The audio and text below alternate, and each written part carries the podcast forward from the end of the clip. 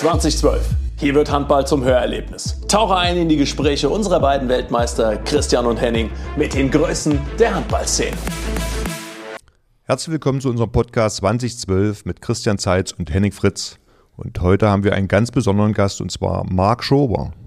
Und für alle, die kein Handballer sind oder Handballverständnis sind, wer ist Marc Schober? Marc Schober hat selber Handball gespielt, war Trainer und heute Generalsekretär des Deutschen Handballbundes.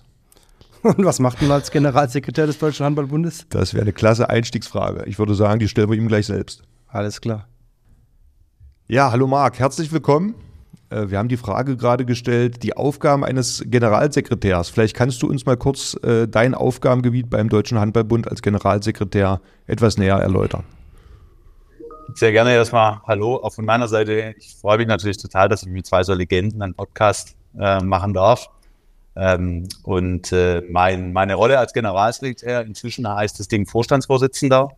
Äh, die Aufgaben haben sich nicht so arg verändert. Äh, die Struktur hat sich ein bisschen verändert bei uns, weil ich ähm, jetzt auch ähm, ein, einer haftenden Rolle bin. Äh, die Generalsekretäre sind normale Angestellte und äh, jetzt haben wir einen Vorstand, den BGB-Vorstand ähm, und ähm, sind auch die Vollha oder die Hafter im Verband, die verantwortlich sind für das, was hier getan wird, die die Unterschriften äh, unter Verträge setzen müssen. Und meine Rolle ist ähm, ja äh, alles, was mit Umsetzung der Verbandsstrategie äh, zusammenhängt. Äh, dann kümmere ich mich um die internationalen Beziehungen oder nationale Beziehungen, also alles, was mit Sportpolitik zu tun hat. Und dann ganz operativ um die äh, Länderspiele und die Sportgroßveranstaltungen, die wir durchführen, also zum Beispiel die Europameisterschaften. Das ist auch mein Verhandlungsbereich und alles, was mit Personalentwicklung noch so zu tun hat. Okay. Du warst ja auch selber aktiver Spieler und Trainer. Deswegen kannst du ja auch, ich sag mal, auf die, auf die sportliche Sicht vielleicht hast du ja da auch eine Meinung äh, und eine Sichtweise.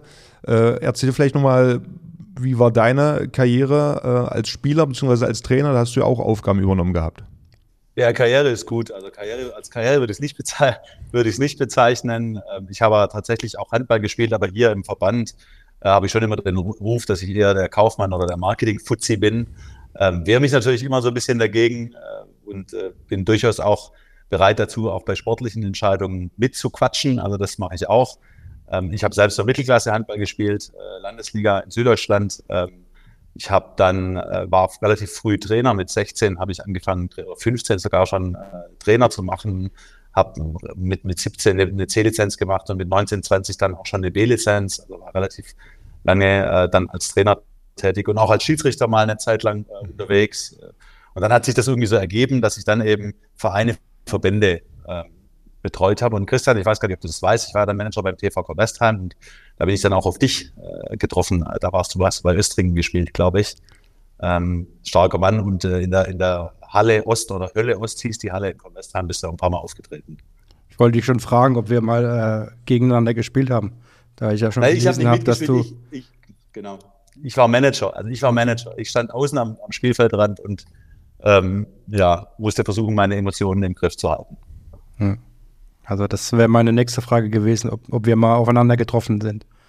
Aber anscheinend äh, nur mal als Manager. Ähm, genau, also ich kann, mich, ich kann mich erinnern, aber du kannst dich wahrscheinlich nicht wirklich erinnern. Aber das ist auch kein Problem. wie, war, wie war der Unterschied zwischen Spieler und Schiedsrichter? Gibt es da einen großen Unterschied? Du hast ja beide Seiten erlebt. Also ich glaube, dass es grundsätzlich gut ist, wenn man das mal gemacht hat. Ich habe viel, viel Handball gelernt äh, durch meine C- und B-Lizenz. Da habe ich wirklich gelernt, wie das Spiel funktioniert. Ich habe dann auch immer behauptet, dass mein Linksaußen, kann ich ja mal nennen an der Stelle, der Jochen Bauer beim TV Westheim, vielleicht kannst du dich an den erinnern, gegen den hast du zumindest gespielt, der hat gesagt, ich verstehe mehr vom Handballspielen als du. Ähm, aber der konnte halt einfach besser spielen, keine Frage. Und das habe ich ihm dann auch immer erzählt, wenn ich manchmal im Training meiner Zweitligatruppe als Schiedsrichter unterwegs war, da haben die mich gehasst für. Ähm, ich glaube, dass es gut war. Ich glaube, dass es gut war, ähm, diese Seiten alle zu sehen. Heute profitiere ich da massiv davon, äh, diese unterschiedlichen Rollen einfach mal äh, inne gehabt zu haben, weil in diesem Verband, äh, in dem ich jetzt arbeite, ähm, an der höchsten hauptamtlichen Stelle quasi, da muss ich an ganz, ganz vielen Stellen eben auch da mitreden können, zumindest mit Entscheidungen treffen. Und da ist einfach gut, wenn man auf all diesen Seiten schon mal war. Also bist du auch mal zu Juri Knorr gegangen, hast ihm gesagt, also was du da zusammenspielst, das könnte ich besser? Da reiße ich mich ganz gewaltig zusammen. Äh, da da gibt es ein ziemlich gutes Team äh, drumherum. äh, um, um unsere Mannschaft. Da arbeiten viele, viele gute Leute. Äh, und ich kümmere mich eben eher um das Team, das so neben der Platte mhm. steht. Mhm. Da haben wir eben auch ein Top-Team. Ähm, das, sind, das sind die Leute, um die mich, ich mich viel mehr kümmern muss, die ich versuche zu motivieren und mit denen ich dann versuche, so eine Europameisterschaft irgendwie abzureißen. Ja. Jetzt äh, war ja die EM und das Eröffnungsspiel in Düsseldorf. Ähm, wie wichtig war das für den DHB, das Eröffnungsspiel jetzt in Düsseldorf zu machen vor so einer Riesenkulisse? Also das, ich kann quasi sagen, dass unser Matchplan aufgegangen ist. Ähm, wir kamen, haben uns ja äh, beworben, ich glaube 2016, 17 war das, äh, und schon damals mit dem Eröffnungsspiel beworben. Ähm, und das Thema ist aufgegangen. Wir haben uns da äh, die Idee gehabt, dass wir da von Beginn an eine hohe Aufmerksamkeit für unseren Sport erzielen können. Das ist uns gelungen, weil wir schon da acht Millionen Zuschauer hatten im, im Fernsehen. Die Halle war ausverkauft oder das Stadion war ausverkauft. Und ganz Deutschland wusste, dass so eine Handball-Europameisterschaft stattfindet. Und das schon sehr frühzeitig. Von daher ist dieses Thema wirklich aufgegangen. Ich war sehr nervös vor dem Spiel, ähm, schon zwei, drei Tage vorher. Viel nervöser als vor einem eigenen Handballspiel. Also bei mir war das immer ähm, also hat sich die Nervosität vor, ich war echt nervös, auch vom Handballspielen. Und äh, das war jetzt nochmal deutlich, äh, deutlich größer, die Nervosität bei diesem Eröffnungsspiel. Äh, zum einen auch aus sportlichen Gründen, ganz offen gesprochen, weil äh, ja, ich, für mich war das nicht klar, dass wir gegen die Schweiz da so ein Ding hinlegen. Ähm, und wenn du das, das Spiel da verlierst womöglich oder kein gutes Spiel machst, dann kann das komplette Turnier anders aussehen. Mhm. Ähm, auch organisatorisch war ich sehr nervös, weil das eine Größenordnung von Veranstaltung war, die wir in der Form so nicht durchgeführt haben bisher. Ähm, auch sicherheitstechnisch äh, war, war ich durchaus nervös. Die Sicherheitslage äh, war zu dem Zeitpunkt, äh, das ist auch jetzt noch nicht so ganz einfach. Wir haben schon eine verschärfte Sicherheitslage. Und dann kam noch sowas wie so ein dämlicher Bahnstreik dazu. Also wir haben wirklich alles mitgenommen, was wir mitnehmen konnten. Ähm, am Ende kann man jetzt sagen, hat alles geklappt, aber so selbstverständlich ist es natürlich nicht. Hm.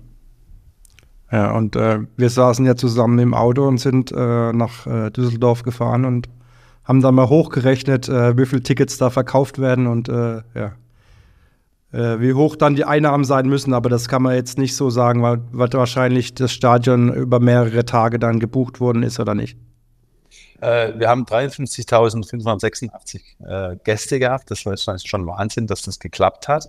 Und die Zahlen habe ich auch schon oft veröffentlicht, deswegen können wir das auch sagen. Wir hatten irgendwie zweieinhalb Millionen Euro Kosten auf dem Standort und irgendwie um die drei Millionen Euro Umsatz. Ähm, das Spiel isoliert an sich war auch wirtschaftlich äh, erfolgreich, aber es hätte wirtschaftlich mehr Sinn gemacht, dieses Spiel auch in Berlin durchzuführen, weil wir dort natürlich schon den kompletten äh, Aufbau für äh, zwei Vorrundengruppen durchgeführt haben.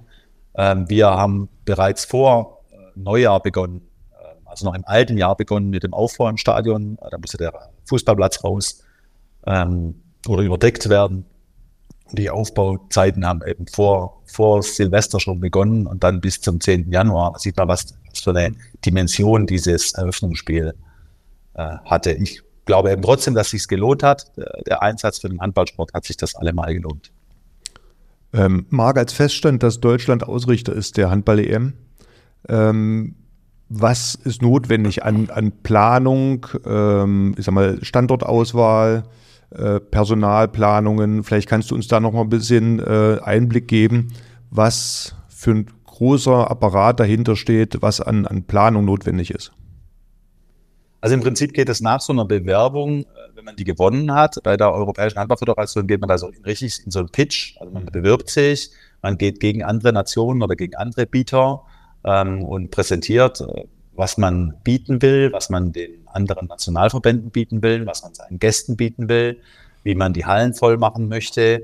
Äh, da muss man eben, äh, das muss man entsprechend präsentieren und dann entscheiden die anderen Nationalverbände, ähm, darüber, welche Länder Europameisterschaften vergeben werden. Das ist auch immer ganz witzig, weil das so eine richtige Battle ist, also so manchmal wie so ein Handballspiel. Ne? Und dann haben die Ungarn auch eine witzige Idee und wir haben eine witzige Idee und jeder gibt so ein paar kleine Getränke aus oder so. Alles, alles im Rahmen von Compliance.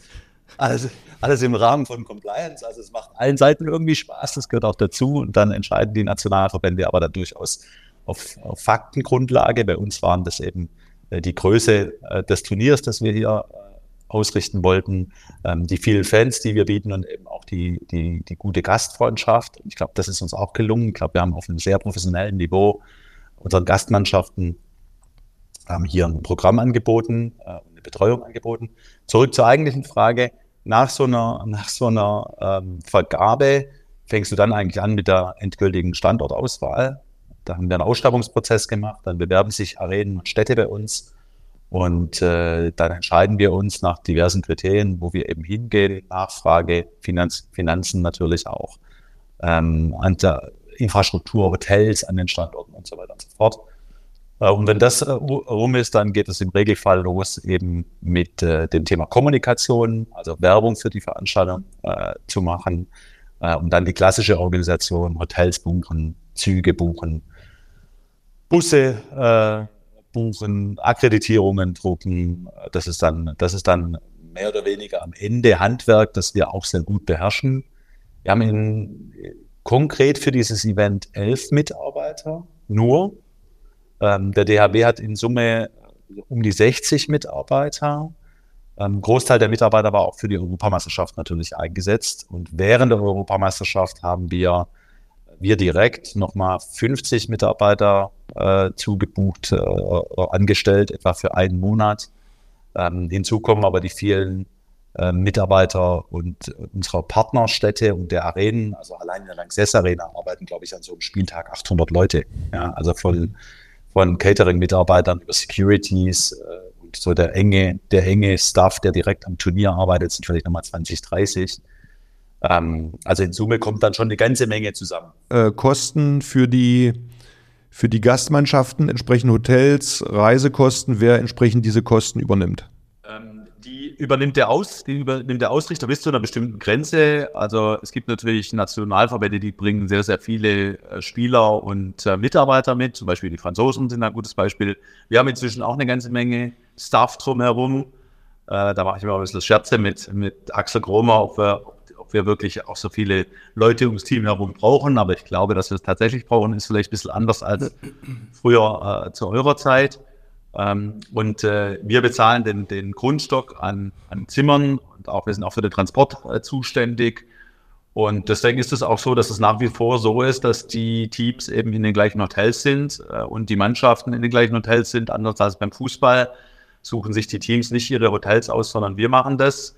Ähm, ich glaube, wir waren da ein guter äh, Partner und guter Gastgeber. Zumindest kriegen wir das zurückgespielt äh, von, den, von den teilnehmenden Nationen. Und ich finde es auch nach wie vor gut, dass das so ist, dass die Mannschaften da auch äh, dann eben sich in den Hotels treffen und dass wir da so ein bisschen anders sind vielleicht als das in anderen Sportarten der Fall ist.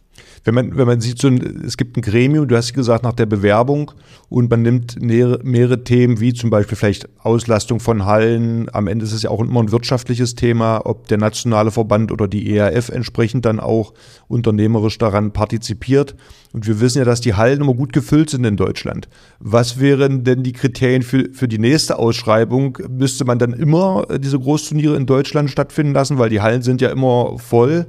Ähm, was sind die Kriterien für die nächste Ausschreibung? Weil, wie gesagt, sonst müsste man ja so ein Turnier jedes Jahr in Deutschland ausrichten, oder? Nee, also das müsste man nicht. Ähm, also grundsätzlich hätte ich nichts dagegen. Äh, weil das, äh, weil das für uns natürlich gut ist. Wir richten Turniere in Deutschland nicht aus wirtschaftlichen Gründen aus.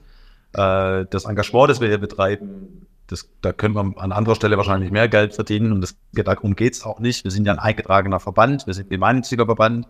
Unser Ziel ist es, den Handballsport zu entwickeln und dafür sind eben Sportgroßveranstaltungen ähm, ja, prädestiniert, das funktioniert. Wir gewinnen neue Kinder, wir gewinnen neue Fans und die Wahrscheinlichkeit, dass wir sportlich erfolgreich sind, das ist natürlich auch, die ist natürlich auch am größten. Das ist eigentlich der Hauptgrund, weshalb wir äh, Events in Deutschland machen wollen, weil die Chance einfach deutlich größer ist, dass wir dann auch sportlich erfolgreich sind. Für den Handballsport in Europa und der Welt war es auch gut, dass wir so ein großes Event hier veranstaltet haben, weil auch die anderen Nationen, Nationalverbände, auch die anderen Handballnationen profitieren davon, wenn der Handball eine europaweit und weltweit eine große Reichweite hat. Und die war eben jetzt dieses Mal durch dieses große Turnier größer als jetzt, jeweils zuvor. Aber natürlich äh, müssen wir und wollen wir den Handballsport auch im Rest der Welt weiterentwickeln. Und dazu braucht es auch in anderen Nationen Sportgroßveranstaltungen, nicht nur in Europa, sondern sogar in der ganzen Welt. macht es Sinn, eben auch solche Veranstaltungen durchzuführen, um den Handballsport zu entwickeln. Hm. Da sind wir noch ein ganzes Stück weit weg, zum Beispiel von Sportarten wie Basketball, die da viel größerer Weltsport sind, als wir das sind. Da sind wir ein ganz kleines Licht im Vergleich. Ja. Also weil du das gerade angesprochen hast, was kann der Deutsche Handballbund aktiv tun, um den Handballsport in Ländern, wo der Handball nicht so stark vertreten ist, ich nehme jetzt mal als Beispiel USA, wo es, glaube ich, auch ein größeres Interesse gibt, sie zu unterstützen. Geht ihr aktiv in die Länder, um dort den Handballsport voranzubringen oder welche Möglichkeiten habt ihr? Also das ist jetzt nicht unsere Kernaufgabe. Unsere Kernaufgabe ist es, den Handballsport in Deutschland zu entwickeln. Äh, da haben wir echt noch eine ganze Menge Aufgaben. Ich denke da an unsere Strukturen in den Landesverbänden, an denen wir gerade arbeiten. Da wollen wir noch deutlich professioneller werden. Ähm, da wollen wir noch viel mehr in Schulen gehen, Kinder mit Migrationshintergrund gewinnen und so weiter und so fort. Also da gibt es eine ganze Menge Aufgaben, die wir beim, in Deutschland äh, haben. Ähm, es ist durchaus unsere Aufgabe, äh, über die EHF oder die IHF äh, die internationalen Verbände zu stärken. Die Verbände, die müssen oder die haben die Aufgabe, den Handballsport dann in Europa oder der Welt äh, weiterzuentwickeln. Das tun sie auch, da entwickelt sich auch ähm, einiges. Äh, wir ja, haben so mittelbar ähm, einen Einfluss, indem wir hier in Deutschland eine große Sportveranstaltung durchführen. Dann hat das mittelbar Einfluss vielleicht auf den Handballsport, auch in Europa jetzt in dem Fall und der Welt, aber unmittelbar ist es nicht unser Job. Kannst du schon äh, kurz nach der Europameisterschaft jetzt sagen, wie dieses Abschneiden oder ein positives Feedback gegeben hat, entweder über Schulen oder über die Sportvereine? Laufen mehr Kinder jetzt zum Handball, äh, dass sie sich da anmelden wollen? Hast du da irgendwelche Informationen? Ich kann zumindest sagen, dass wir das die letzten 24 Jahre überprüft haben. Also wir wissen das äh, über die letzten 24 Jahre und wir können nachweisen, dass immer dann, wenn wir sportlich erfolgreich sind und oder Veranstaltungen in Deutschland ausführen. Wenn wir beides machen, ist der Effekt eben am höchsten, so wie jetzt auch wieder, dass dann immer mehr Kinder anschließend in unseren Sportvereinen sind. Und das gilt sowohl für Mädchen als auch für Jungs. Also wir gewinnen damit auch Mädchen. Also auch schon zu eurer Zeit, als ihr erfolgreich wart, mhm. hat das automatisch dazu geführt, dass wir mehr Kinder in Vereinen haben. Äh, Im Saldo. Also wir haben manchmal auch Menschen verloren in dem Jahr, das ist aber auch normal, weil es gibt natürlich in der Alterspyramide auch immer welche, die ausscheiden. Ähm, aber in, im Saldo haben wir immer Kinder dazu dieses Mal bin ich überzeugt davon, dass wir Kinder und Fans dazu gewonnen haben.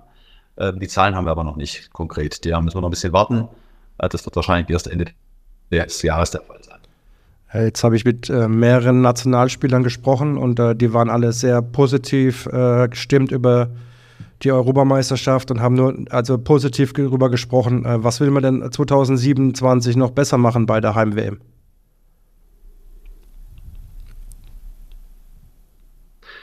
...2027 wird äh, ein anderes Turnier sein. Ähm, und da werden wir ganz sicher kein Copy-Paste umsetzen, sondern das wird ein neues Turnier.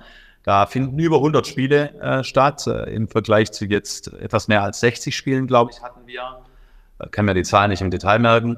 Ähm, also das ist ein ganz anderes Turnier, viel mehr Spiele, äh, natürlich Mannschaften aus der ganzen Welt. Ähm, ein anderer Modus, es qualifizieren sich beispielsweise drei Mannschaften aus einer Vierer-Vorrundengruppe für die Hauptrunde. Ähm, und es gibt auch ein Viertelfinale. Ähm, also von daher wird das Turnier anders aussehen. Und äh, wir werden auch eine andere Geschichte erzählen müssen und wollen. Wie die genau aussehen wird, äh, daran arbeiten wir gerade. Ähm, und ich gehe davon aus, dass wir im Sommer oder Anfang Herbst äh, die Standorte ausgewählt haben für 27 und dann auch erzählen können, wie die Geschichte aussieht. Das muss ja dann, müssen ja mehr Standorte dann sein, oder nicht? Es müssen nicht zwingend mehr Standorte sein, äh, mit, aber es werden um die sechs Standorte sein. Vielleicht werden es auch sieben Standorte sein, aber ich bin mir ziemlich sicher, dass es nicht weniger als sechs äh, sein werden. Grundsätzlich kann man es, äh, könnte man es sogar mit vier Standorten spielen. Ähm, das werden wir aber nicht tun. Wir werden mit großer Sicherheit die Veranstaltung auch wieder in ganz Deutschland durchführen. Ähm, aber wie gesagt, nicht im gleichen Konzept. Es muss nicht so aussehen, äh, dass wir nur mit gro großen Hallen spielen, weil man, wie gesagt, dort auch andere Nationen, 32 teilnehmende Nationen hat und keine 24 teilnehmende Nationen. Äh, das wird schon eine andere Art äh, von Turnier sein. Und wir haben natürlich jetzt auch eine ganze Menge Erfahrungen gemacht bei der Europameisterschaft. Äh, wir wissen natürlich auch, wir, wir kennen auch die Dinge, die nicht so gut funktioniert haben. Äh, die werden wir natürlich äh, verbessern. In der Auswahrnehmung ist unser Matchplan voll aufgegangen, hat auch, auch alles funktioniert, aber es gibt natürlich auch ein paar Sachen, die wir verbessern können. Wir waren beispielsweise, da kann man auch offen drüber sprechen, das ist auch schon durch die Medien immer mal wieder aufgegriffen worden, an der einen oder anderen Stelle zum Beispiel zu teuer ähm, in, den Ticketpreisen, obwohl es gab sehr günstige Tickets, auch äh, von Anfang an, die gab es halt nur sehr früh und die waren auch sehr schnell ausverkauft und teilweise schon ein Jahr vorher ausverkauft und die Menschen, die dann erst vier Wochen vorher gekommen sind, die haben halt nur noch die teuren Tickets bekommen. Ähm, dennoch äh, müssen wir da ein bisschen nachsteuern, da Lösungen finden und die Dinge, die, die wir jetzt besser machen, äh, hätten sollen, dann spätestens 27 besser machen. Und ich glaube, sportlich habt ihr auch schon drüber gesprochen, wird vielleicht auch ein anderes Turnier, weil wir schon etwas ambitionierter rangehen können, 27. Wir sehen, dass wir eine super Entwicklung äh, im sportlichen Bereich haben mit unserer Mannschaft. Ähm, und ähm, da können wir uns für 27 durchaus ein paar Hoffnungen machen.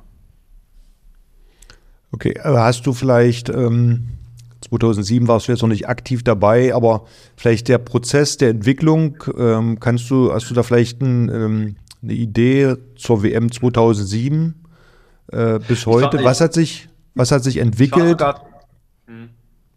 ich war 2007 sogar dabei. Äh, ich war, ich habe damals habe ich bei der Handball-Bundesliga gearbeitet ähm, und äh, mein Chef Frank Bohmann war äh, Leiter des Standorts Dortmund für den DHB und ich war sein Assistent. Ähm, Habe ich eine gute Rolle gehabt, da konnte ich in viele Details rein, reingucken. War 2-7 dabei, auch dann in Köln und bis zum Finale habe ich euch auch gesehen. Ähm, und war eben für den Standort Dortmund zuständig. Man kann das relativ einfach zusammenfassen. Wir sind um ein Vielfaches äh, professioneller in unserer Arbeit ähm, in, der, in der Organisation. Ähm, auch weil wir im Vergleich zu 2007 viel mehr selbst verantworten und steuern. Diese Veranstaltung, die Europameisterschaft und die Weltmeisterschaft, auch 27, die wird vom Deutschen Handballbund ausgerichtet. Wir steuern diese äh, Veranstaltung verantwortlich. Wir geben nicht an dritte Partner Verantwortung ab, äh, auf die wir dann keinen Einfluss mehr haben. Das war 2007 anders, aber auch weil der DHB nicht so aufgestellt war. war. Damals hat der DHB vielleicht 20 Mitarbeiter gehabt, wir haben jetzt 60 Mitarbeiter. Wir sind völlig anders aufgestellt. Ähm, und wir sind auch im Bereich der nachhaltigen Effekte und nachhaltigen Nutzung einer solchen Veranstaltung anders aufgestellt, als es damals der Fall war. Wir bereiten uns heute eben darauf vor, dass wir so eine Veranstaltung haben, dass wir dann, wenn so ein Turnier rum ist, äh, wir beispielsweise dann auch tausend neue Kinderhandballtrainer ausgebildet haben oder wenn wir in Schulen gehen, anschließend dann auch unsere Vereine zumindest besser darauf vorbereiten, dass Kinder kommen und unsere Landesverbände darauf vorbereiten. Ähm, also wir haben inzwischen eben hier auch Mitarbeiter und Abteilungen, die sich mit solchen Themen beschäftigen. Das gab es 2007 in der Form nicht. Auch weil es wirtschaftlich äh, gar nicht möglich war, weil der Verband einfach wirtschaftlich anders aufgestellt. Wir sind jetzt viel unternehmerischer aufgestellt. Da komme ich zurück zu meinem Anfang, deswegen bin ich jetzt auch Vorstandsvorsitzender, weil wir eben viel unternehmerischer aufgestellt sind, ähm, als wir das früher waren. Trotzdem sind und bleiben wir Verband, das ist klar. Äh, wir sind gemeinnützig, äh, wir haben unsere Gremien, äh, wir haben unsere Strukturen, wir haben in vielen Bereichen auch noch Ehrenamt und ich finde das auch gut so. Jetzt geht ja durch die Presse, dass der Bundestrainer ähm, ja, die Verlängerung ansteht. Gibt es da schon was Positives zu berichten oder darfst du da uns was erzählen? Warst du da involviert? Äh, wie lief das ab? Dauert ja, hat ja lange gedauert, bis die Frage. Hast du sehnsüchtig drauf gewartet, ja. Habe ich natürlich, habe ich natürlich drauf gewartet. Auch das äh, konnte man in den Zeitungen ja äh, zum Teil lesen schon. Das ist auch typisch Verband, dass bestimmte Dinge dann eben auch schon vielleicht äh, etwas früher in der Zeitung steht. Aber das spricht ja auch für die Aufmerksamkeit, die unsere Sportart inzwischen hat dass äh, solche Themen wichtig sind und äh, dass sich viele Menschen auch um solche Fragen, äh, für solche Fragen interessieren. Ähm, ja, wir stehen aktuell in den Gesprächen und äh, mehr gibt es dazu aber äh, leider von meiner Seite nicht zu sagen. Äh, wie sieht das bei dem Frauenbundestrainer aus? Da steht ja auch eine Verlängerung an. Wie zufrieden war, also auf der einen Seite erstmal vielleicht zu seiner Funktion, mit seiner Arbeit, wie seid ihr da zufrieden und dann auch mit der äh, mit dem Turnier der, der Frauen. Wie äh, seid ihr da zufrieden? Wie ist da auch der Ausblick nach vorne? Im nächsten Jahr steht ja dein Turnier an. Also äh, auch da sage ich natürlich nichts zur aktuellen äh, Vertragsverhandlungen. Mhm. Auch das stand in den Medien, dass wir die Gespräche führen. Ähm, ich glaube, wir alle sehen, dass wir eine deutliche Entwicklung nehmen mit unserer Frauennationalmannschaft. Obgleich wir uns im, im Dezember gewünscht hätten, dass sie vielleicht gegen Schweden das Spiel anders äh, gestalten. Aber das darf man jetzt auch nicht überbewerten. Wenn dieses eine Spiel noch anders gelaufen wäre und wir das mit einem Tor verloren hätten, dann, dann wären alle hochzufrieden. Ähm, wir haben das Gefühl, dass wir auf einem sehr, sehr guten Weg sind und auch für die WM 25 im eigenen Land äh, gemeinsam mit, mit Holland, schön, dass du, dass du es ansprichst, das ist nämlich auch ein wichtiges Thema für uns, äh, da nochmal einen guten Schritt nach vorne machen können. Äh, der Frauensport ist für mich seit meinem Beginn hier ähm, 2015 ein Thema, an das ich wirklich glaube. Ähm, ich war 2015 bei der Frauenweltmeisterschaft in Dänemark. Das war unglaublich stark in Herning, die Halle voll mit Dänemark, Schweden, Norwegen, Rumänien, glaube ich, waren da äh, in, den, in den Halbfinals und dann auch in den Finalspielen. Also eine unglaubliche Stimmung. Ähm, und da habe ich gesehen, was eigentlich möglich ist mit dem, mit dem Frauenhandball, was du da, was du da wirklich erreichen kannst. Äh, und das wollen wir beim Deutschen Handballbund auch erreichen. Nicht, weil das Thema en vogue ist oder weil da alle drüber sprechen, sondern weil ich ganz klar sage, es ist ein lukratives Feld ähm, in dem wir den Handballsport entwickeln können. Wir können Mädchen für den Sport gewinnen. Das ist einfach so eine coole Disziplin, wenn man will, oder so eine coole äh, Sportart. Die hat es verdient, dass wir sie entwickeln. Und ich glaube fest daran, dass wir sie so entwickeln können, dass sie lukrativ wird, dass sie sich auch trägt, ähm, dass sie dazu führt, äh, den Handballsport äh, nach vorne zu bringen, wie es jetzt der Männerhandball tut. Bis wir auf dem Niveau sind, wird natürlich noch eine Zeit dauern. Aber wir bewegen uns in die richtige Richtung und da ist 2025 der nächste Milestone. Jetzt hast du mir die Frage schon vorweggenommen, quasi die Antwort. Äh, 2025 äh, ist die richtet Deutschland zusammen mit Niederlande äh, die Handball, glaube WM aus oder EM? WM. WM. Ähm, wieso schafft es ein Land nicht mehr, das alleine auszurichten? Also jetzt zum Beispiel 23 war Dänemark, Norwegen, Schweden haben zusammen ein Turnier ausgerichtet. Wieso schaffte das Deutschland nicht alleine, so ein äh, Turnier auszurichten? Äh, also wir, wir schaffen das schon auch alleine. Es ist nicht immer, das ist nicht nur eine Frage dessen, ob man es alleine schafft oder nicht schafft. Es ist manchmal auch eine Frage von ähm, sportpolitischen Konstellationen, weil man eben nicht immer nur den Zuschlag alleine bekommen kann. Man hat eben auch andere Player und andere Nationen, äh, die auch äh, Großsportveranstaltungen ausrichten wollen. Und manchmal macht es sportpolitisch Sinn, einfach auch zusammen äh, zu arbeiten. Es tut uns auch gut, als Deutschland manchmal ein bisschen demütig zu sein und nicht zu sagen, wir machen jetzt alles und wir machen alles alleine. Das kommt dazu. Und der dritte Punkt ist sicher der von der dir beschriebene, dass es in, in vielen Fällen auch wirtschaftlich Sinn macht, äh, eben gemeinsam in solche Bits zu gehen oder in solche Ausrichtungen zu gehen, äh, weil es natürlich das Risiko reduziert. Hm. Äh, wir haben eine Frauen-WM 2017 in Deutschland gemacht, alleine. Damals allerdings noch mit 24 Mannschaften. Jetzt nehmen 32 Mannschaften auch bei den Frauen teil. Äh, das ist wirtschaftlich für uns schon besser, das mit einem Partner zusammen zu machen. Aber wie gesagt, die sportpolitischen ähm, Punkte, die spielen mindestens eine genauso große Rolle. Ähm, ich glaube, dass Dänemark auch eine, eine Frauen-WM womöglich alleine hinbekommen würde. Also ähm, nicht auszuschließen, dass das dass auch Veranstaltungen wieder von einzelnen Nationen alleine durchgeführt werden. Aber was ich nicht verstehe, das ist doch für die Fans eigentlich äh, zum Beispiel jetzt 23 mit drei Ländern doch schon eine große Belastung von den, von den Kosten her, was äh, das an Fahrtkosten äh, noch zusätzlich auf sich bringt. Ja, das ist ein riesen Nachteil, das stimmt. Und auch ökologisch, von der ökologischen Nachhaltigkeit äh, ist es sicher ein Nachteil.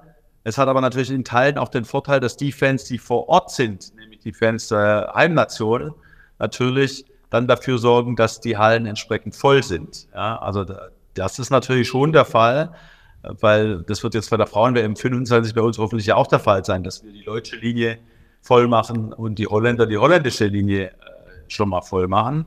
Ähm, also den Effekt, der wirkt sich halt positiv aus auf der anderen Seite. Und wie das häufig ist bei solchen äh, Dienstleistungen, die wir anbieten, ja, so Veranstaltungen, die wir durchführen, sind ja letztlich Dienstleistungen. Der Fan muss da hinkommen, der muss sich da hinsetzen, der muss da hinfahren, äh, der muss selber Zeit investieren. Äh, da hat man häufig solche Zielkonflikte, die man nicht gänzlich auflösen kann. Das ist am Schluss ein Zielkonflikt. Man kann es nicht allen Zielgruppen recht machen. Das mhm. wird nicht funktionieren und deswegen ist am Ende auch immer ein Abwägen verschiedener Faktoren. Ähm, Marc, wir hatten das Thema angerissen, äh, Transfer, ich sag mal, dass Kinder mehr zum Handballsport kommen, aber auch das Thema Schule. Da geht es ja auch darum, Schu äh, Lehrer entsprechend auch auszubilden. Habt ihr da eine Strategie entsprechend, dass ihr auf die Schulen zugeht, um, ähm, ich sag mal, Grundlagen, Fangen, Werfen, Dribbeln den Lehrern beizubringen? Weil das sind ja eigentlich entscheidende Grundlagen, um überhaupt den Handballsport im Schulsport zu implementieren. Gibt es da eine Strategie? Die gibt's, die gibt's. Also wir waren äh, im letzten Jahr ähm, an 260, haben wir 260.000 Schüler erreicht über den Grundschulaktionstag. Das ist unser größtes Leuchtturm-Event, das wir bundesweit durchführen mit allen Landesverbänden äh, zusammen. Ähm, das ist gar nicht so einfach gewesen, das so zu entwickeln, dass auch wirklich alle Landesverbände da mitarbeiten. Ähm, Im Zusammenhang mit diesem Grundschulaktionstag bieten wir auch Grundschullehrerausbildungen an. Hatten wir jetzt beispielsweise während der Euro äh, auch im, in Köln äh, durchgeführt. Ich hatte vorher die 1000 Kinderhandballtrainer angesprochen, die wir an allen Standorten ausgebildet haben, außer in Düsseldorf, also jeweils 200 an den anderen fünf Standorten haben wir 1000 Kinderhandballtrainer äh, ausgebildet. Ähm, dieses Thema Kinder zum Handballsport äh, zu bringen, ist unser Kernthema in der Mitgliederentwicklung. Und wir konzentrieren uns sehr stark auf den Bereich Kindergarten und Grundschule. Ich nenne das immer ein bisschen das Sparkassenprinzip. Wer einmal bei der Sparkasse war, der bleibt auch erstmal ziemlich lange bei der Sparkasse. Das ist ein altes Marketingprinzip und es funktioniert irgendwie immer noch. Also auch bei uns ist es so, wer einmal mit Handball was in Berührung gekommen ist, der wird später entweder als Spieler oder als Fan ähm, auch wieder zum Handballsport in irgendeiner Form zurückkehren. Deswegen macht es für uns so viel Sinn, Kinder- und Grundschule da schon sehr früh dieses Handballgehen mhm. ähm, ja irgendwie einzupflanzen. Und deswegen ist es für uns ein strategisch wichtiges Thema, dass wir mit vielen Bausteinen hinterlegen. Unter anderem aber auch mit der, mit der Professionalisierung unserer Landesverbände. Also wir wollen genau in dem Bereich unsere Landesverbände noch mehr befähigen, dass sie dem Thema noch viel, viel stärker nachgehen können ähm, und eben nicht wie früher jetzt nur Spiele organisieren, das muss auch organisiert werden, das ist wichtig. Also auch die Spielorganisation ist wichtig, aber zusätzlich dazu müssen die Landesverbände eben die Vereine vor Ort eben befähigt werden, dass sie wissen, wie man Kinder bindet, dass sie Ehrenamtliche finden, dass sie ähm, Trainer ausbilden und da haben wir ganz, ganz viele Baustellen. Ein riesen Blumenstrauß, da können wir einen eigenen Podcast drüber machen. Mhm an Themen, äh, die wir versuchen umzusetzen, um da voranzukommen. Kinder mit Migrationshintergrund zum Beispiel zu gewinnen. Wir haben Broschüren äh, mit, mit äh, Hilfestellungen, wie man Kinder mit Migrationshintergrund gewinnt. Wir machen Workshops, Multiplikatoren-Workshops mit Vereinen zur Gewinnung von Kindern mit Migrationshintergrund. Also da gibt es eine ganze Menge Bausteine. Das ist ein Thema, das, bei dem wir auch noch lange nicht am Ende sind. Das Wenn Thema wir das Schiedsrichter nicht zu vergessen. Auch nicht große Baustelle. Wenn wir uns das Finale angucken, äh, Frankreich-Dänemark, ich glaube, da waren schon auch von der Qualität äh, des Spiels vielleicht kleine Unterschiede zu sehen. Was denkst du, äh, können wir vielleicht von anderen Nationen noch lernen und können wir auch auf unser äh, Sportausbildungssystem vielleicht noch äh, von anderen Nationen lernen, um unsere Athleten, auch vielleicht Top-Athleten, noch besser auszubilden, um dann auch in der Breite mit Nationen wie Frankreich, Dänemark und Schweden mithalten zu können? Ja, das ist natürlich jetzt ein Themawechsel, weil jetzt kommen wir von der Mitgliederentwicklung und von der Breite zur Spitze. Uh, unser zweites wichtiges uh, Thema oder wenn man so will, eigentlich das wichtigste Thema, ja, der DHB ähm, hat das Thema Leistungssport als, als das Kernthema, das ist unser wichtigstes Thema. Das zweite Thema bezeichnen wir als Mitgliederentwicklung, Breite. Und die, unsere dritte Säule ist eigentlich so das Thema Fans und Zuschauer. Mhm äh, und äh, zu gewinnen und zu betreuen und eben auch da Angebote zu schaffen. Der Spitzensport ist äh, für uns alle und unsere Sportart äh, sehr wichtig und es muss natürlich unser Ziel sein, dass wir genau an diese Mannschaften rankommen. Ne? Frankreich, Dänemark, Schweden, das, gut, das sind die Mannschaften, die jetzt vor uns stehen und die sollen auf Dauer nicht vor uns stehen. Und wie wir das schaffen können, äh, ist, ist klar, in Anführungszeichen, äh, ist klar da an der Stelle, die du benannt hast. Die ist natürlich da müssen wir arbeiten an der Entwicklung unserer Spieler. Das beginnt äh, in den Bundesliga-Clubs ähm, über das Jugendzertifikat als Nachwuchsausbildung. Ähm, damit zusammenhängen beispielsweise auch sowas wie Spielsysteme. Also A-Jugend-Bundesliga, wir führen jetzt die B-Jugend-Bundesliga ein. Warum machen wir das? Äh, das machen wir, weil wir daran glauben, dass wir damit Nachwuchsspieler besser ausbilden. Das Jugendzertifikat in der HBL äh, ist im letzten Jahr nochmal deutlich verschärft worden im männlichen Bereich. Äh, Im Frauenbereich gibt es das natürlich auch, darf man nicht vergessen bei dem ganzen Thema. Aber wenn wir mal beim Männerbereich, da haben wir den, das Jugendzertifikat äh, deutlich ent entwickelt. Ähm, und die nächste Stufe, an der wir arbeiten müssen, ist das der ganze Bereich des, des Anschlusssystems, nämlich dann ab 18 Jahre bis 21, 23 Jahre. Auch da gibt es erste Maßnahmen, die wir ergriffen haben. Äh, beispielsweise eine Incentivierung der Bundesliga-Vereine, die Spieler unter 23 spielen lassen. Die bekommen aus den Dein-Fernsehgeldern ähm, zusätzliche Bonuszahlungen, äh, wenn sie Spieler unter 23 spielen lassen. Äh, da gibt es ein relativ kompliziertes System. Wir können es über Kinexon ja inzwischen messen, wie viele Spielzeiten die Spieler bekommen. Und je mehr Spielzeiten die bekommen, umso mehr Geld bekommt der Club aus dem äh, TV-Umfeld. Das sind so einzelne Maßnahmen, die wir ergreifen. Jetzt zur eigentlichen Frage zurück, was könnte bei den anderen abschauen? Viele dieser Sachen haben wir uns tatsächlich bei den anderen, abge, bei den anderen abge, äh, abgeschaut. Insbesondere die Franzosen äh, sind da natürlich echt vorbildhaft, äh, weil die sehr äh, dezentral ähm, Spieler ausbilden in Clubs und Schulen, das aber sehr zentral steuern. Ähm, das ist, wäre natürlich ein System, das wir auch gerne hätten, äh, auch mit viel Geld vom Staat. Äh, das werden wir in der Form so nicht kopieren können, weil wir in Deutschland eben nun mal dieses Bundesliga-Vereinssystem haben. Und das ist stark und da sind wir auch stark. Und jetzt gilt es, dieses System weiter so zu optimieren, äh, dass wir noch stärkere Spieler bekommen am Ende für die Nationalmannschaft. Man sieht aber, dass es auch in den letzten Jahren schon Entwicklungen gab, sonst hätten wir jetzt nicht die Spieler, die wir jetzt gerade sehen und die wir in den letzten Jahren ausgebildet haben. Die kommen aus diesem System und die kommen aus der Arbeit der letzten äh, 10, 15 Jahre. Ähm, sonst hätten wir, glaube ich, jetzt nicht die Jungs, die jetzt da auf der Platte stehen, wie Renas oder Nils, da gibt es ja noch einige dahinter, äh, die da kommen. Ähm, aber ich gebe offen zu, da haben wir schon äh, ja, ein Benchmarking vorgenommen und eine Konkurrenzanalyse und geguckt, was machen denn die Franzosen äh, und was machen die Dänen. Ähm, das ist im Übrigen auch auf einer sehr, sehr offenen und freundschaftlichen Basis, weil da gibt es eigentlich keine großen Geheimnisse. Äh, wir kennen uns so gut, alle, auch in den Verbänden, die Trainer und äh, auch meine Kollegen in Frankreich oder Dänemark, da gibt es keine Geheimnisse.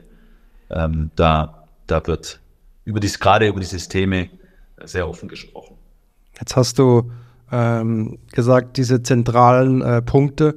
Äh, bei der Frauen-Nationalmannschaft ähm, ist es ja so, dass Axel Kromer oder Markus Gaugisch, das weiß ich nicht, gesagt hat, äh, dass man eigentlich zwei Standpunkte in Deutschland machen sollte, wo die Spielerinnen unter der Woche äh, zusammen trainieren und dann am Wochenende zu den äh, Heimatvereinen gehen.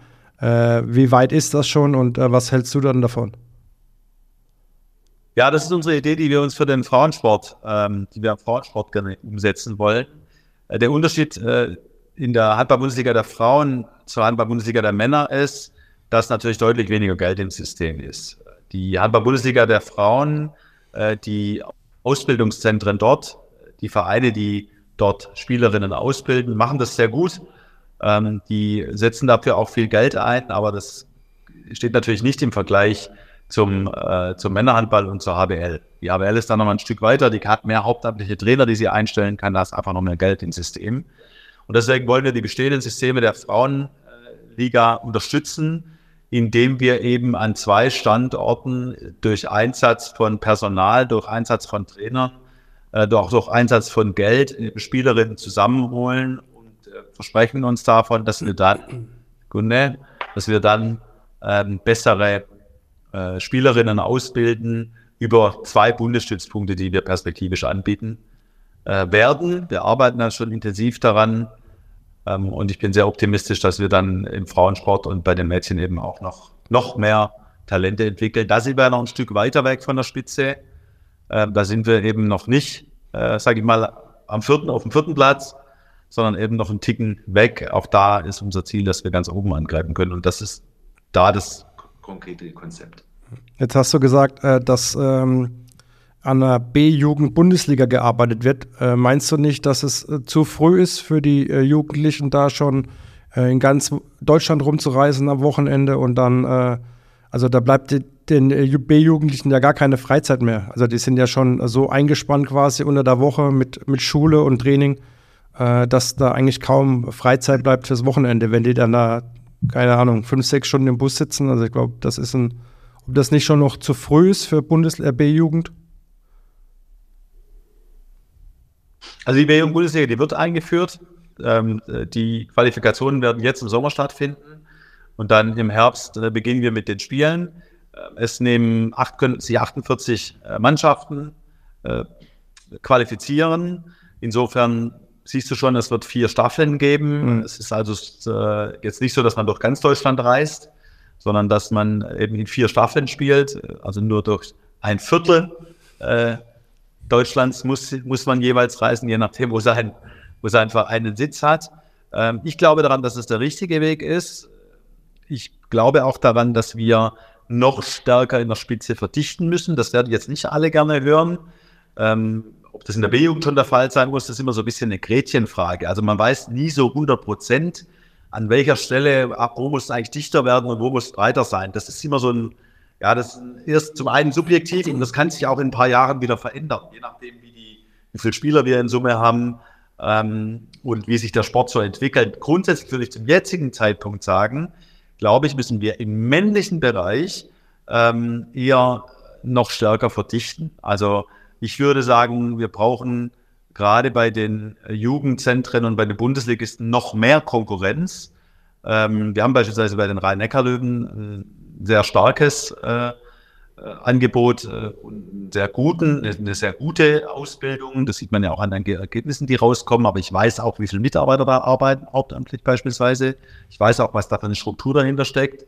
Und ich krieg, seh, kenne natürlich auch andere Standorte, ähm, wo ich sage, ähm, da wird auch Leistungssport betrieben, aber ähm, da müsste man noch mehr investieren. Und vermutlicherweise wird das nur funktionieren, wenn man äh, die Spitze noch etwas enger fasst. Ähm, da gibt es dann auch wieder unsere Nachbarnationen. In Dänemark spielen nicht so viele Menschen Handball, lange nicht so viele Menschen Handball und trotzdem bilden die extrem gut aus an weniger Standorten. Die Isländer bilden extrem gut aus in einer Stadt, äh, wenn man so will. Ähm, also das ist so ein bisschen eine Kunst, das, das richtige Maß zu finden. Ähm, und deswegen weiß ich auch nicht 100 Prozent, äh, ob das mit der B-Jugend funktionieren wird, aber ich glaube daran, dass es ein guter Weg ist. Die Frage ist mit, mit der. Vielleicht hast du auch recht. Die Frage ist mit der steigenden Konkurrenz, was äh, Christian gefragt hat, äh, da zieht natürlich vieles. Ne? Also die haben viel Training, viele Spiele, die müssen natürlich noch auf die Schule äh, achten, da gibt es vielleicht noch Freizeitinteressen, inwieweit vielleicht die Individualisierung bzw. ein Monitoring ne, notwendig ist, um auf die Belastungssteuerung einzugehen. Denkst du das, weil du gerade angesprochen hast, Island zum Beispiel, da ist jetzt, glaube ich, über die Mannschaft nicht unbedingt die Konkurrenz, sondern eher die individuelle Ausbildung. Ich weiß jetzt nicht, wie es in Dänemark ist. Könnte das äh, eine Problematik sein, weil es fällt ja immer wieder auf, dass viele junge Sportler schon relativ schwere Verletzungen in jungem Alter haben. Könnte das vielleicht auch ein Problem sein? Also ich glaube grundsätzlich daran, dass wir mehr Trainer brauchen und dass wir mehr individuelle Betreuung unserer Spieler brauchen. Ähm, und das führt mich wieder zu dem Punkt, dass es vermutlicherweise für alle Bundesligisten, ja, in erster und zweiter Liga im männlichen Bereich, ähm, zu schwer wird, auf Dauer Spitze auszubilden. Das ähm, ist eine Herausforderung, weil wir insgesamt mehr Geld im System brauchen und auch mehr Geld in der Jugendausbildung. Und das ist am Ende ist der, sind die Erfolgsfaktoren die Trainer. Wir brauchen mehr Trainer, wir brauchen mehr hauptberufliche Trainer. Wir haben jetzt im Jugendzertifikat, hat die HBL ähm, das Mindestgehalt der Trainer erhöht. Bin ich großer Freund von. Äh, das muss ein Berufsbild sein. Wir brauchen Menschen, die da als Trainer arbeiten, die da arbeiten wollen. Ähm, und das, das ist wiederum auch wieder, wenn man das Frauenbeispiel jetzt von vorher nochmal nimmt, warum wir die Bundesstützpunkte machen wollen, weil wir eben an diesen Standorten, an denen wir dann die Bundesstützpunkte machen, auch wenn es nur zwei sind, aber immerhin, da dann halt entsprechend Trainer, Personal äh, zur Verfügung stellen wollen und die Spielerinnen eben dort noch besser betreuen können, als wir es jetzt schon tun. Ich noch, wiederhole nochmal, wir sind jetzt nicht schlecht. Dürfen wir nicht vergessen. Ja? Also nicht, dass es falsch rüberkommt. Unsere Clubs machen auch jetzt schon guten Job, sonst würden wir jetzt ja nicht so viele doch auch sehr gute Spieler ausbilden. Aber wir wollen ja jetzt die nächste Schippe drauflegen nochmal.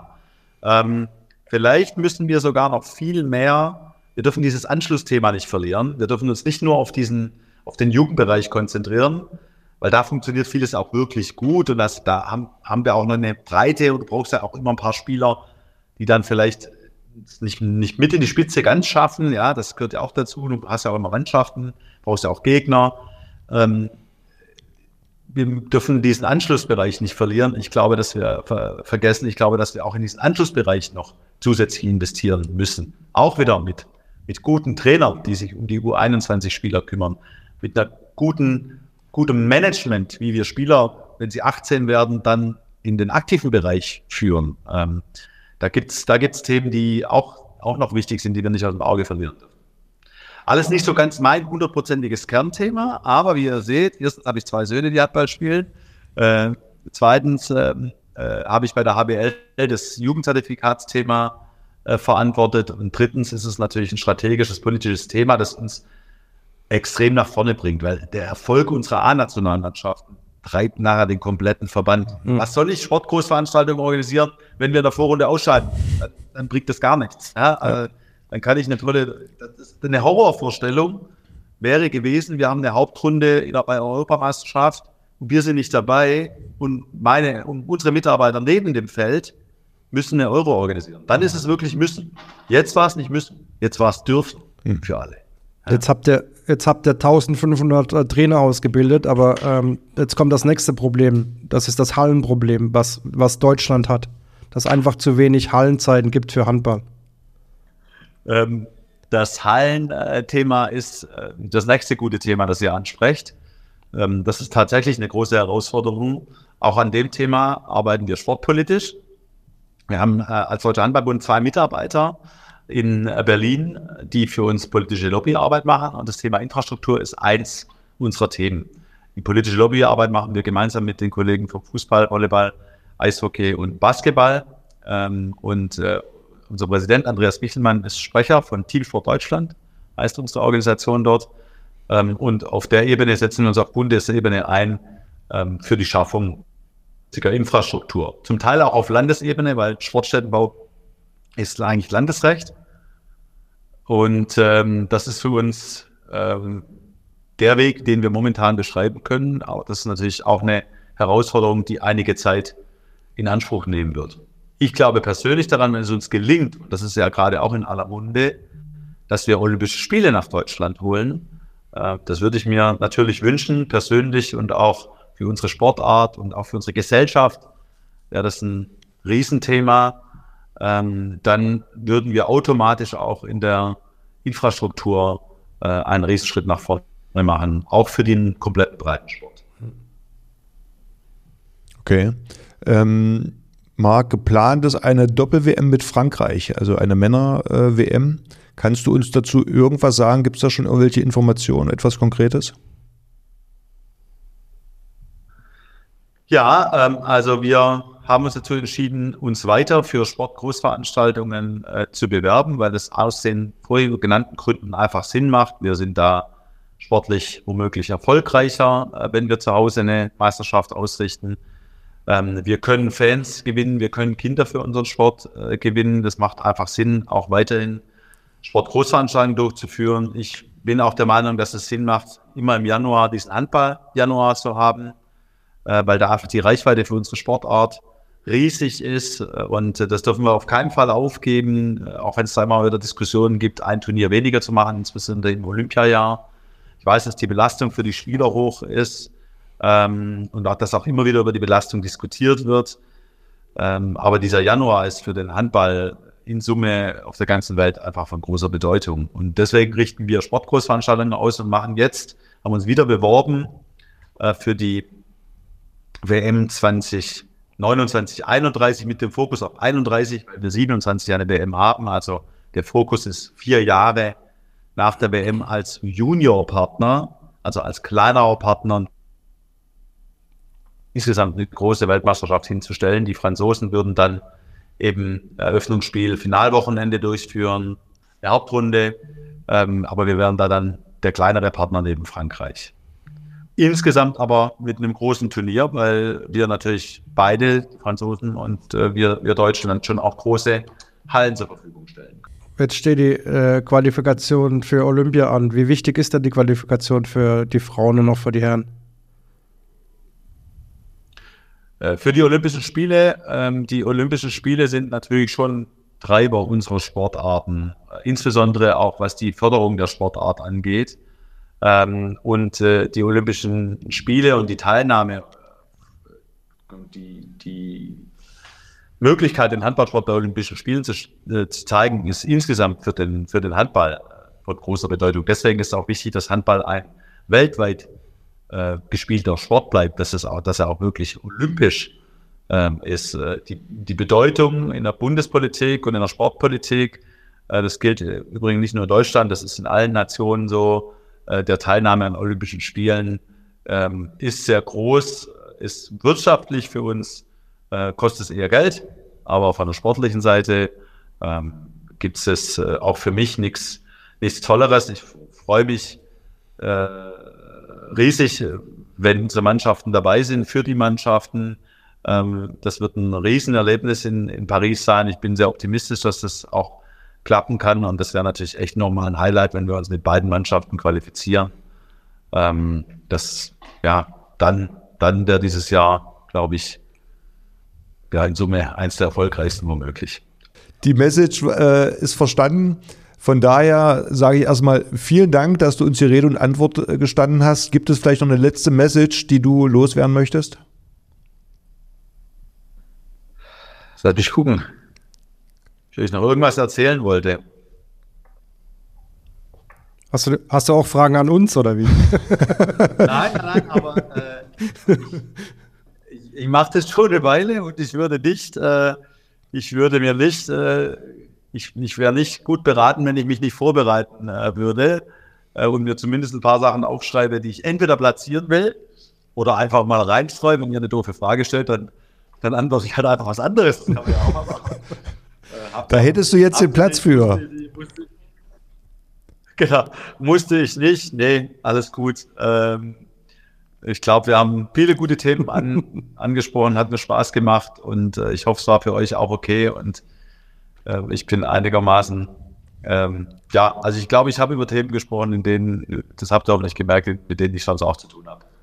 Das zeigt, dass wir äh, in Deutschland uns auf technischer Ebene noch ein bisschen verbessern können, aber da können wir im Moment nichts dafür.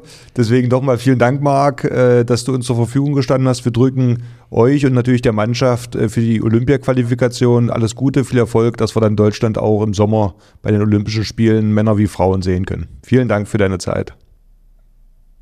Danke. Tschüss. Danke.